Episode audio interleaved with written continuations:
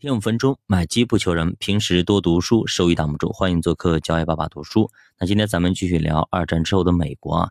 其实那个时候，美国的 GDP 达到了咆哮二十年的两倍，那么税前法人收益是一九二九年的二点五倍，可以说是一片繁荣。但是股票指数。依然只有二九年顶点的一半，也股市没上去啊。在二战中啊，大家也都积累了巨额的存款啊，赚得盆满钵满，货币供给也非常非常充裕。所以其实这种金融环境非常有利于股市，但是还是没涨起来，就跟现在差不多。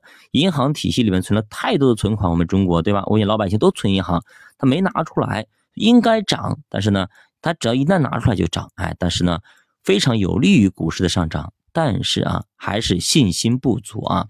一九二九年的时候呢，阴影却阴魂不散，大家心有余悸，不敢啊。以前就是一朝被蛇咬，十年怕井绳啊，对吧？他是一九二九年大危机刚过去没多久，所以担心。咱们这边是一二零二二年刚过去没多久，所以很担心。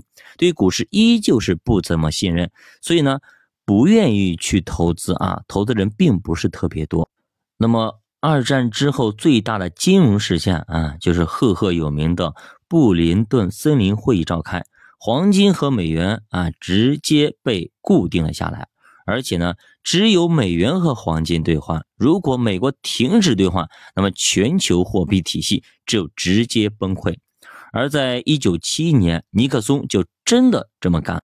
那么另外一件大事就是。关贸总协定确立啊，四万五千种产品的关税被下调啊，缔约国之间形成自由贸易体系，这为日本日后的复苏和德国的复苏以及他们的出口为导向的工业品经济都奠定了基础。战后是美国经济最好的一段时光。那这个时候呢，大量的军工的技术啊转到了民营，拉动了生产率。压抑了很长时间的社会需求，也都在这段时间集中的爆发和释放。而且这个时候呢，其他国家也都被炸成了废墟，只有美国能够生产，所以美国出口占到了全球的一半，美国货开始热销全世界，可口可乐成为美国文化的象征，甚至被誉为可口可乐帝国主义啊。那么道琼斯指数也从两百五十点一路飙升到了一九六六年的九百九十五点，连续十五年保持了大牛市。那么跟抛弃了二十年相呼应，这段时光啊被称为是黄金的六十年。很多老兵啊退伍返乡，也都在五十年代左右结婚成家，甚至购置了房产、汽车、家电等等，这也带动了消费的浪潮。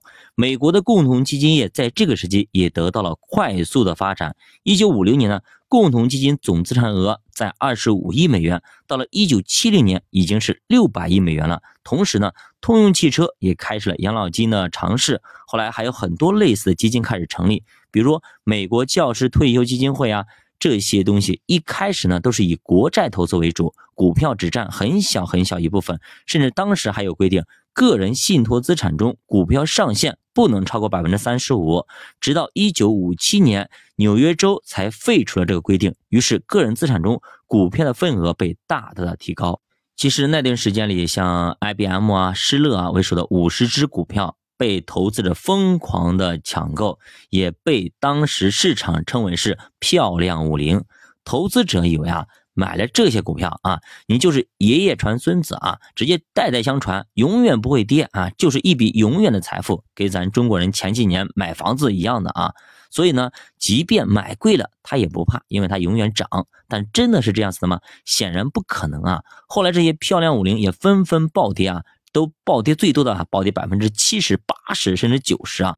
那么再好的公司，再优秀的白马啊，跌起来一点也不含糊啊，一点也不含糊。在五十年代呢，还发生了一个现象，就是利率革命。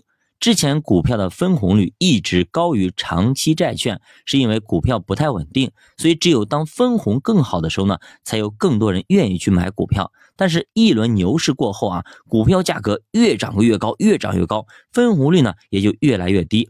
到了六十年代，分红率已经跌破了三个点啊！但是咱们要知道啊，在三十年代的时候呢，那个时候呢，分红率已经有八个点、九个点啊，所以相反，长债收益率却一路走高啊。那么在七十年代的时候呢，已经涨到了百分之六到百分之七的水平了。所以一方面呢是百分之六到七的这种债券，一方面呢分红呢却不足百分之三的股票，也难怪巴菲特会解散他的投资公司，确实呢是找不到好的一个投资标的了。那此时的日本呢，在二战中可以说是遭受了重创，人均 GDP 大幅下降，但是复苏的速度绝对是个奇迹啊，直接是奇迹。它只用了五到六年时间，经济就恢复到了战前的水平啊。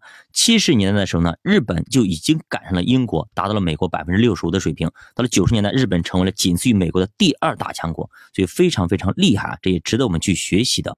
到后来，日本一度啊要横扫全世界啊，甚至是挑战美国霸主的地位。结果后来呢，被美国一纸协定直接干趴到地上，现在三十年没爬起来。